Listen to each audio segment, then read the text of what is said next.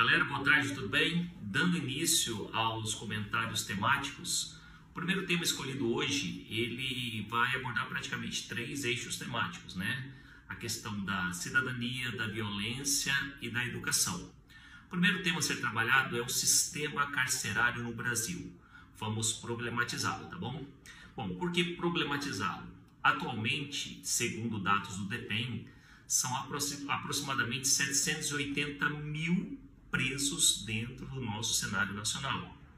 Parece que não é um número expressivo, mas nos últimos 20 anos houve um aumento de três vezes nesse número, ou seja, nos últimos 20 anos triplicou o número de encarcerados dentro do nosso sistema prisional.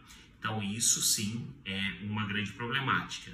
E a outra é que nós temos hoje um déficit de 390 mil vagas, ou seja, existe praticamente o dobro de presos do que a capacidade suporta.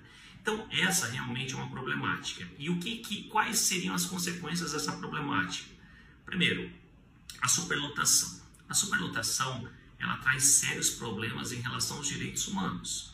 A salubridade, a questão da proliferação de doenças, o próprio óbito, né? Então, só para você ter uma noção, agora em época de pandemia, foram praticamente constatados 40 mil casos, 40 mil presos acometidos pelo coronavírus e muitos vieram a óbito praticamente 20%, é, vamos colocar em percentual, 5% da população carcerária. Então é um número que é muito superior àquilo que é representado na sociedade fora dos presídios, tá?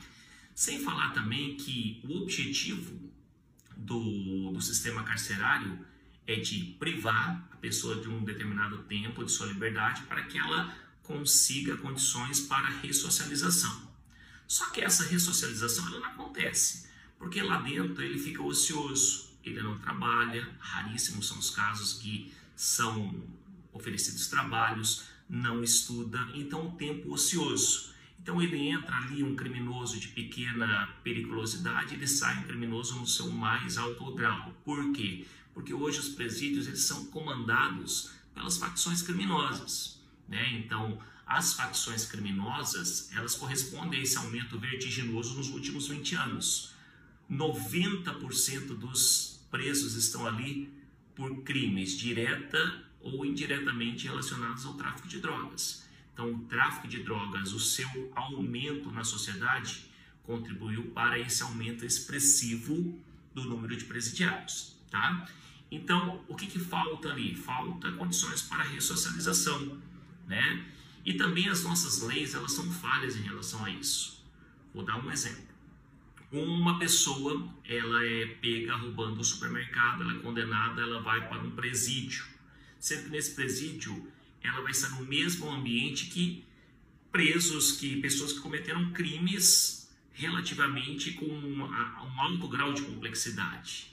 Então, seriam interessantes penas alternativas para delitos em menor escala. Só que hoje nós não temos essa possibilidade. Como que seria essa alternativa? Trabalhos sociais, porque aí você contribuiria para a sociedade de duas formas: com o trabalho oferecido e diminuindo essa população carcerária. Seria algo extremamente interessante.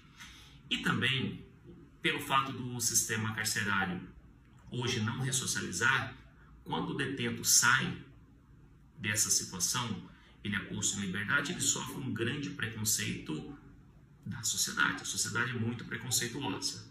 Professor Ali, é, eu estou fazendo minha redação. Você tem algum contexto sociocultural para ilustrar o que você está falando?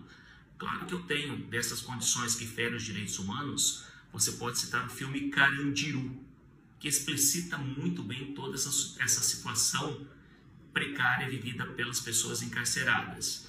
Professor Ali, você pode citar uma frase filosófica? Posso sim, do existencialista Jean-Paul Sartre, o francês. Não importa o que o homem é, mas sim o que ele pode se tornar.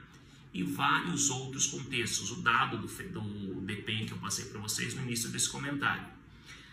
O que, que poderia ser feito para, vamos dizer, sanar essa situação, se fosse uma proposta de intervenção?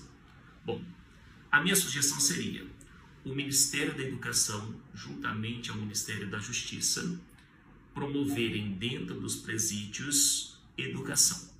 Educação regular, tá? Para que a, a pessoa detenta saísse com seu certificado de conclusão, ensino fundamental, ensino médio, quiçá um ensino superior à distância, por que não? Entendeu? Para que ele crie condições para a ressocialização. E também oferecer trabalhos para que ele contribua para a sociedade durante a sua estada dentro do presídio. A sociedade poderia criar ONGs de amparo a esse ex-detento, fornecendo condições, cursos, para que ele crie condições para uma ressocialização. Entenderam? Então, essas seriam sugestões para sanar essa problemática. Sistema carcerário brasileiro é um tema bastante interessante porque, conforme eu lhes disse, ele aborda três eixos temáticos: a violência, a educação e a cidadania. Essa foi a primeira dica do professor Ali, o primeiro tema, Sistema Carcerário Nacional. Qualquer dúvida, qualquer sugestão, é só colocar nos comentários abaixo. Valeu!